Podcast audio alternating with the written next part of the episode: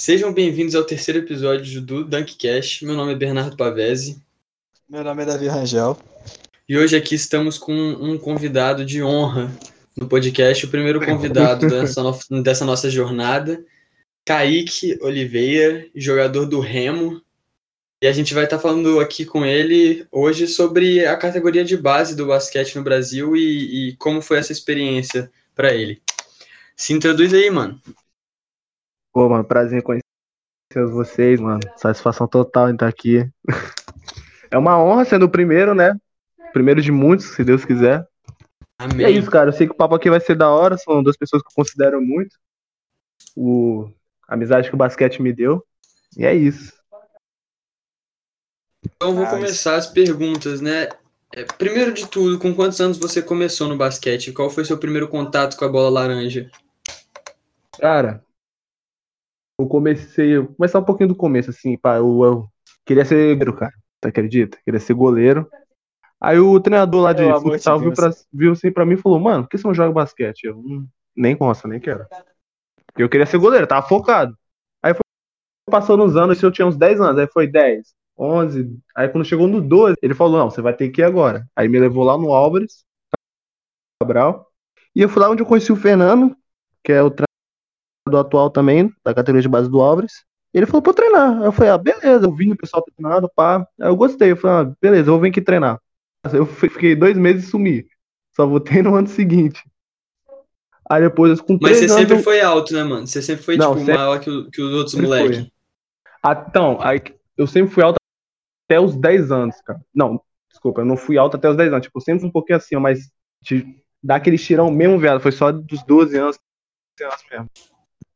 Porque, tipo, antes era só Aham. aquele, aquele tamanhozinho grande, assim, mas depois foi só, brum, gigante. E você começou jogando em qual posição?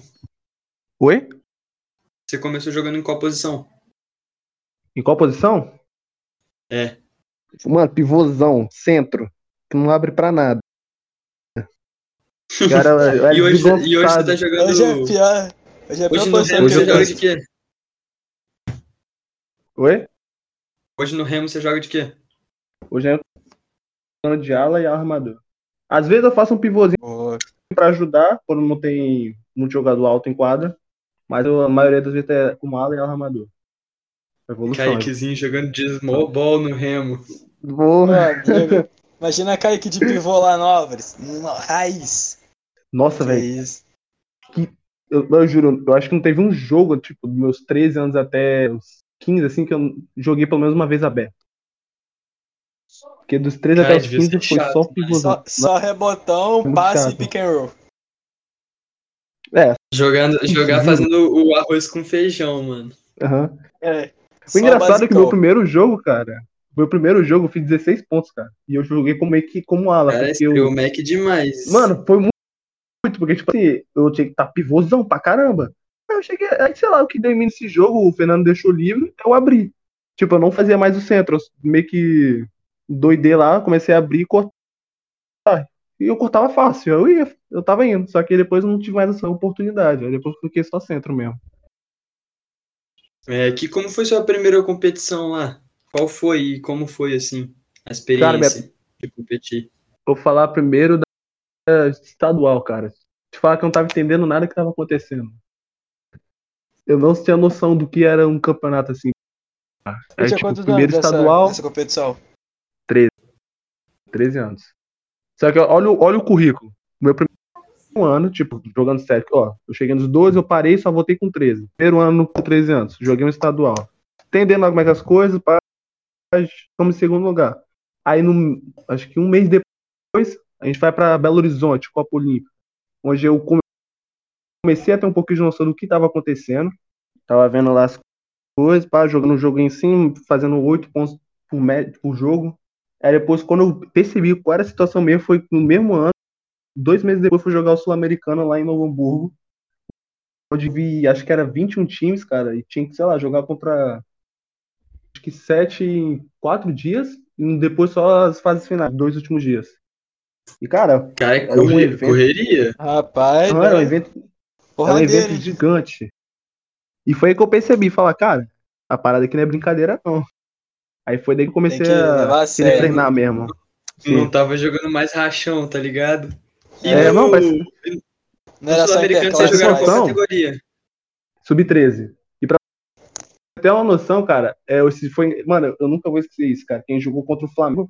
E aí, pra gente pegar um time fácil nas quartas de finais, a gente tinha que perder pro Flamengo. Aí o que, que o Fernando falou? Ó, vamos jogar tranquilo, não, não precisamos da vitória. Perdemos por dois pontos de diferença, querendo perder. Aí, beleza. Chegamos, nas, passamos as quartas. Não, era as oitavas, é. A gente passou as oitavas, chegamos na quarta, ganhamos do time que a gente precisava. Chegou na semi, era contra o Flamengo de novo. A gente tinha que ganhar, né? Pra ir pra final. Perdemos 14 Sim. pontos de diferença. Querendo ganhar. Nossa, mano. Sacanagem, mano. Nossa, Sacanagem. Os caras fizeram o- Caraca, a velho. gameplay pra cima de vocês. É, velho, O jogo virou, não né? entendi nada, mano. Tipo, eles querendo perder era por dois pontos. Não pra ganhar, perdemos Nossa. 14.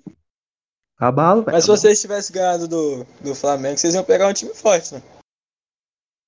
A gente ia pegar. Esqueci... Cara, qual o time que a gente ia pegar? Acho que. Ah, Londrina. A gente ia pegar o Londrina. A maioria dos times O lá eram brasileiros, foi né? campeão. Não, tinha time do Paraguai, tinha time da Argentina, tinha. Mas era Chile, representantes também. iguais? Era o número igual de time pra cada país? Oi? Era número igual de time pra cada país ou tinha um país que tinha maioria? Tinha a maioria que era o Brasil mesmo. cara. De estrangeiro tinha uns cinco mesmo. Eu acho que era dois da Argentina, um do Chile, um do Uruguai e um do Paraguai. Uma parada dessa. E os caras eram embaçados ou nada, dos os Da, gringos? Argen- da Argentina. Nossa, os argentinos noção, tinha patrocínio da Jordan na camisa. Os caras eram seleção. Tá maluco? Era time, era time de panela, mano. responsa. Os caras nem, nem tiram onda, não, no Sul-Americano. É, eu acho que. Não é Fecapa, Fecamba, Febamba, alguma coisa assim. E tipo, a categoria acima, a categoria acima que era a foda, tá ligado? Que ela é da seleção argentina, a maioria dos jogadores, só que perderam pro. Perdeu pro time lá de São Paulo, cara, pra você ter noção. Mas o cara era sinistro, era dunk todo jogo. No Sub-14 ainda. Tá maluco, velho. No 14, caralho, sub-14. Sub-14, dancando, mano. Tinha- Eu, eu 17 14 anos nas costas, não consigo, com- não consigo dancar. Eu com 14 nem sabia fazer bandeja, cara. Imagina cravar. Grita, Foi mano. segundo. Tá Nossa. maluco. Foi- Nossa, foi um jogo que eu fiquei assim, caraca, tipo, eu olho o Balls Life hoje, tá ligado? No YouTube, eu vejo aqueles lances, eu falo, mano, eu vi isso com 13 É, anos na minha A frente. época do, do Bryce jogando lá, o irmão do Brownie jogando lá, tá uns molecados da Argentina. Né, velho? Mas, Mano, era tipo, sinistro, mano. Você, você trocou de clube quantas vezes já? Cara, foi no. Acho que em três, cara. Primeira vez foi quando troquei o Álvares pelo Cetafios. Eu, eu troquei pelo Álvares por, do Álvares porque teve desavença lá com o treinador que não queria colocar pra jogar campeonato. Aí eu fui pro Cetaf. Nessa no Cetaf, o treinador lá, o Diego, chegou pra minha mãe e falou: Ó, ele já tá tudo preparado pra Copa do Brasil. Ele tem que se destacar muito bem. Acho que eu tinha, sei lá, três semanas pra me destacar pra roubar uma vaga de alguém e ir pra Copa do Brasil no negócio. E eu consegui, cara. Em três semanas eu me destaquei muito nos treinos e consegui ir. Mac. Aí E depois esse, dessa, Esse, foi- esse a foi ficou- qual ano? Isso foi em qual ano, essa Copa do Brasil? em 2018. 2018. Uhum. Foi, Aí desde mano, 2018 possivelmente porque até eu tava você sendo mudar vetado. pro Remo. Aí, é, desde 2018 até você mudar pro Remo, você ficou treinando no, no Cetaf. Então, aí depois dessa Copa do Brasil, quando virou 2019, tava tendo mais campeonato. Aí o que, que eu fiz? Ia, ia ter a Liga Capixaba e eu fui pro Red Zone. Aí eu fiquei um ano aí no Red Zone jogando. Aí depois veio a proposta sim. pra me mudar pro Remo. E foi engraçado, engraçado que foi no meio da pandemia. Esse treinador já tinha me visto jogar, ele já tinha. assim, Acho que tinha entrado em contato com a minha mãe, velho. Só que minha, minha mãe chegou me e falou, ó, você vai querer ir? Eu falei, não, não vou. Isso já era, já era 2018 já. Só que aí eu vi, tava Uhum. na pandemia, eu falei, mano, se eu não ir pra um lugar agora, velho, não sei o que vai ser do meu futuro, não. Mercado, né? Depois. É, Sim. Vai E você, você né? se arrepende de, de ter demorado pra aceitar essa proposta? cara, acho que não, mano. Acho que eu não me arrependo. Porque foi, acho que pegou no momento certo valeu a pra eu ir. né? Trabalho muito, cara. Conheci um treinador então, lá né? muito foda. Valeu, E valeu. hoje você tá jogando qual categoria no, no Remo? Eu comecei jogando em 17 e 19. Aí agora com, no tempo 17 eu não vou jogar 17, vou jogar só o 19 e provavelmente vou jogar o adulto, que é o profissional. O profissional vocês jogam qual, qual liga? Joga, se eu não me engano, esqueci o nome da liga, acho que é liga Super Copa Paraense, uma parada assim. Aí e tem um estadual também. Aí tipo, se fosse o, essa Supercopa, ela não é federada, mas é um torneio onde os melhores jogam. Depois vem o estadual, que já é uma federada, que você sendo campeão, você joga o Norte-Sul. Sendo campeão do Norte-Sul, você vai para Liga Ouro, Liga Ouro, sendo campeão, vai para NBB. É um caminho, porra, difícil, mas. É, é, é grande, é mas não é impossível. possível. Exatamente. É, tudo, tudo tem um tem um jeito, né? projeto muito bom. Sim. E como é que foi a sua adaptação aí, cara, pra morar fora da sua família, morar em outro estado, bem longe de casa? Pra jogar. Cara, eu te- falo que no começo foi fácil, mas depois foi come- começando a ficar difícil, que parece, parece que a ficha vai caindo. É, pra, quem, pra quem não sabe, a gente tá falando do Espírito Santo, então a, a mudança dele do Espírito Santo até o Pará foi. Não foi pouca coisa, não, pro moleque digerir. Nossa. É, um porque como eu tava hoje. com meu amigo aqui, é, só um pouquinho. Como eu tava aqui com um amigo meu, parente, tava, é o Crave, tava tranquilo, pô, tava com um amigo aqui em outro lugar, pá. Aí beleza, só que aí depois teve uma desavença aqui, ele foi embora, que ele desistiu do futebol. Aí eu comecei a ficar sozinho aqui, mano. E tipo, minha rotina era o quê? Acordar cedo pra ir pra escola, 6 horas da manhã, volto meio-dia, almoço, espero dar umas 2 horas da tarde, vou lá, treino na academia, chego em casa às 5 horas, vou lá, 7 horas da noite tem que. Não, é 7 horas da noite tem que estar lá no ginásio, treino de novo e volto só 9 horas da noite. E era todo, isso todo dia. Ah, então essa é a sua, a sua rotina de treino na, durante o, esse período aí no, no, no Remo, tá sendo isso aí. É, É pesado também. agora não, porque a gente tá sem treino, né? Com a da lockdown que tá tendo Por aqui causa do ainda. lockdown, é. Sim, sim. É, Ah, Aqui também tá a mesma merda. Ninguém treinando, complicado. tá Sim. foda. O É, país tá inteiro tá parado, né, velho? Tá complicado. E tipo, você já disputou competição pelo Remo já? Já, já joguei uma competição sub-19 e essa 19 é engraçada, cara, que tipo, como era o último de muitos jogadores, não deu tempo de, de eu entrar e alguns jogadores da minha categoria também entrar. Foi convocado eu e mais um e tipo, a gente entrou em poucos jogos só. Aí no final, foi engraçado que no final ele deixou a gente jogar mais tempo. Só que o prim- primeiro quarto, assim, joguei uns minutos, fiz muita coisa não, tipo, dar uma assistência, assistênciazinha, tranquila. Aí chegou no último quarto, eu, eu falei, mano, eu vou pontuar aqui, cara, tem que destacar. Aí fui tentando, tava errando, Uhum. errando, errando. Time Aí, tipo assim, começou a passar o tempo. Aí, cara, eles viraram. Eles viraram. O outro time tinha virado o placar, tá, acho que quatro pontos de diferença. Aí o treinador ficou bolado assim, falou, mano, vou trocar ele. Aí ele pediu assim pro, pra sair do banco, o que que eu fiz? Eu falei, fudeu. Aí eu deu, um, deu uma soltada em mim, fiz uma pressão sozinha, bati, roubei a bola armador, fiz a cesta, cheguei perto, depois de novo, pressão minha de novo, fiz outra cesta, aí bateu o jogo, aí nessa o outro cara roubou a bola, passou pra mim, eu dei outro passe, o cara fez a cesta e a gente virou o jogo, e nessa eu continuei jogando. Aí consegui dar um destaque Boa. enorme, ó. ganhei uma moral boa. Boa. E, e fala pra nós, qual foi esse máximo de pontos que você já fez em um jogo? Em competição, assim? Competição em geral, todas que eu fiz, É, todas. Sim, sim. Desde o Sub-13 que você jogou até agora, qual foi o seu máximo na carreira? Cara, foi um jogo no Setaf, o campeonato estadual, foi, se eu não me engano, eu fiz 21 pontos no jogo. Foi o jogo que eu mais matei bola de três na minha vida. Foi Caraca. três bolas de três e umas sete bandejas, eu acho, por aí. E vocês jogam com qual que é a, a- qual que é o tempo que vocês, que vocês jogavam no começo? Era o quarto tinha quanto tempo? Cara, oito minutos. Depois foi aumentando do 16, eu acho, 16 ou 15, foi pra do- 10, quer dizer, 10 minutos. Aí é 10 até hoje, né? Porque 10 é FIBA, não é? Se eu não me engano.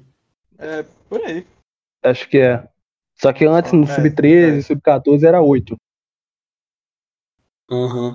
Uhum. Mas e quem, quem que foi sua inspiração quando você começou a jogar basquete? Assim, o jogador que você falava, que você via na NBA e você falava que você queria ser igual. Cara, eu tinha dois, cara. Eu era bem exótico, era o Westbrook e. Cara, esqueci o nome do outro. Mas vamos botar o LeBron James, eu esqueci o nome do outro, mas o Westbrook e o LeBron James. Eu falava assim, cara, os caras. Eu vi as. Mano, todo, toda vez antes do treino, eu tava os highlights do Westbrook, cara, pra me inspirar. Ver o jeito que ele corta agrivo, sem medo. Que, tipo, ele é da. Atualmente, acho que ele é da dele, né? altura. É, o Westbrook, o Westbrook eu acho que tem 1,90 e poucos. É, eu tô com 93. É, essa altura aí.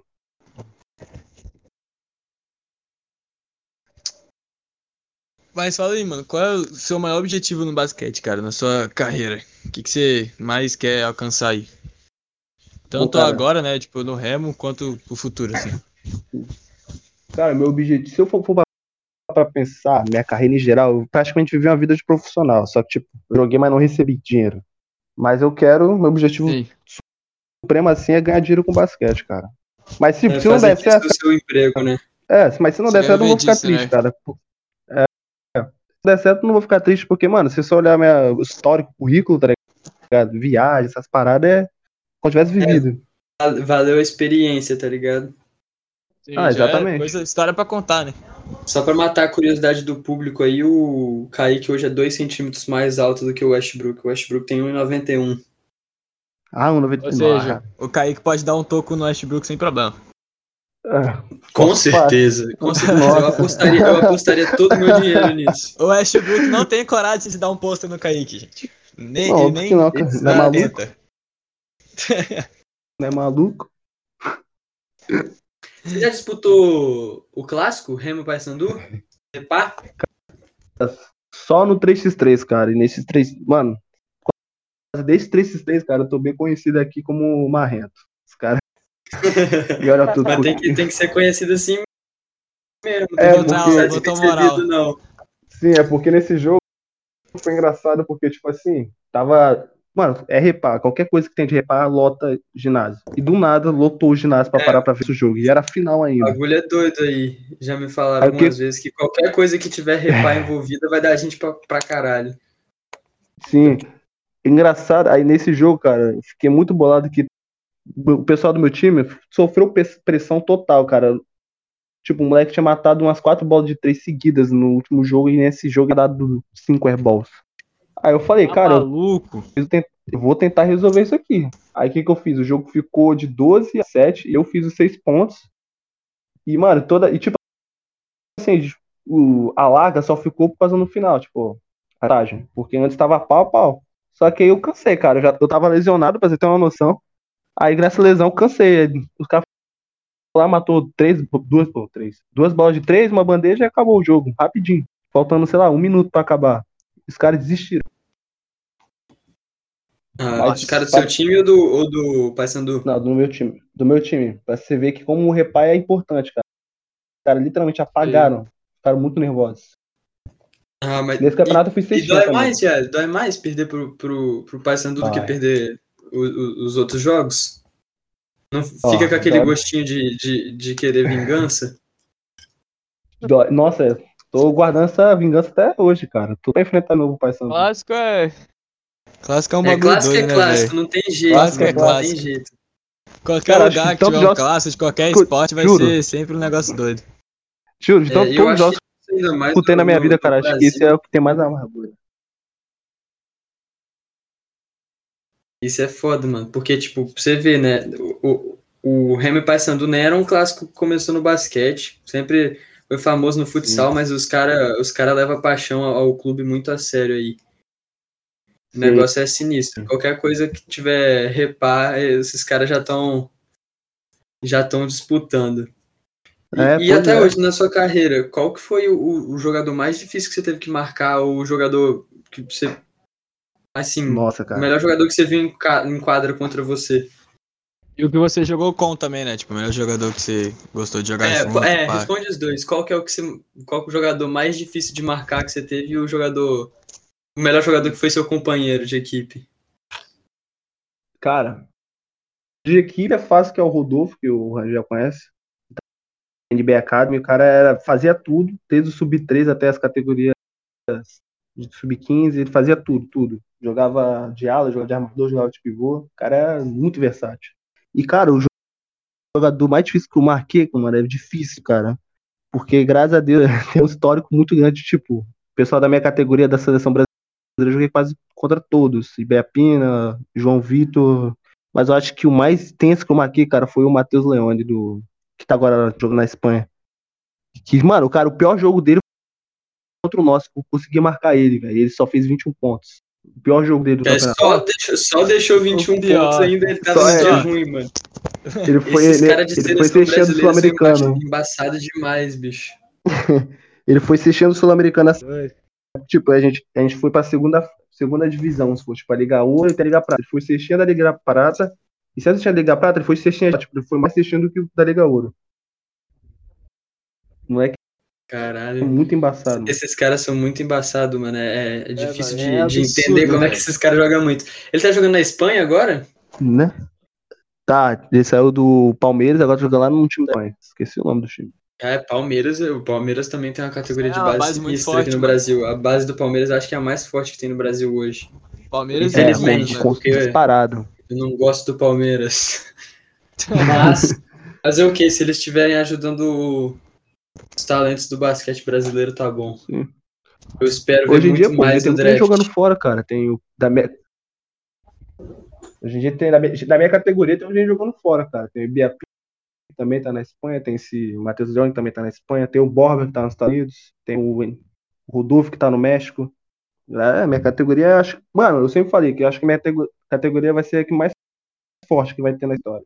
Que é muito talento, é muito talento. do, do basquete brasileiro? Você acha que vai ser a maior quantidade de brasileiro na NBA? É, 0-3 eu acho que vai. Que é muita joia, Tomara, muita joia. mano, porque sempre que um brasileiro entra na NBA é, é, é bom demais pro, pro esporte no Brasil. Sempre que tiver um cara representando os Brazuca, é, vai ajudar muito o esporte. Ah, animado, né, velho? Acho uma inspiração local aqui. Porque, tipo, o pessoal sempre vê os caras lá da NBA, pá, tipo, lá dos Estados Unidos, os caras falam, não, É, tem que igual, fazer igual, high school, tem que fazer college. Aí você vê um cara daqui, mano. Igual, tipo, pra mim, Varejão, o né? Rodolfo. É, então, tipo, o Rodolfo é daqui, mano. Espírito Santo, tá ligado? Caraca, mano, o cara daqui, tá lá naquele casa, tá ligado? Você pensa, pô, posso ser também, tá ligado? Uma doideira. É, tipo, Ah, é uma parada que. É uma parada Rodolfo, que ajuda Varejão, muito. Didi.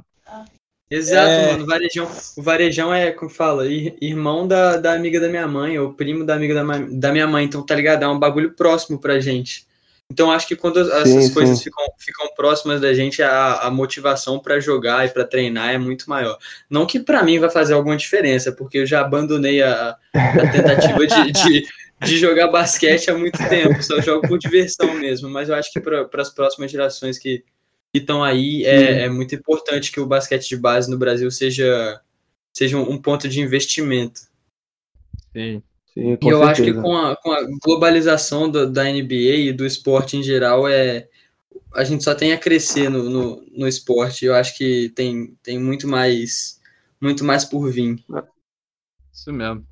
Com certeza, com certeza. Tanto na minha categoria quanto na categoria de baixo, tá vindo muita gente, hein, cara. Muita mesmo. É, eu, eu acho que agora a tendência é só aumentar o nível do- dos Não, talentos que vêm das sim, categorias de base. É, porque antes o basquete brasileiro era meio morto, assim.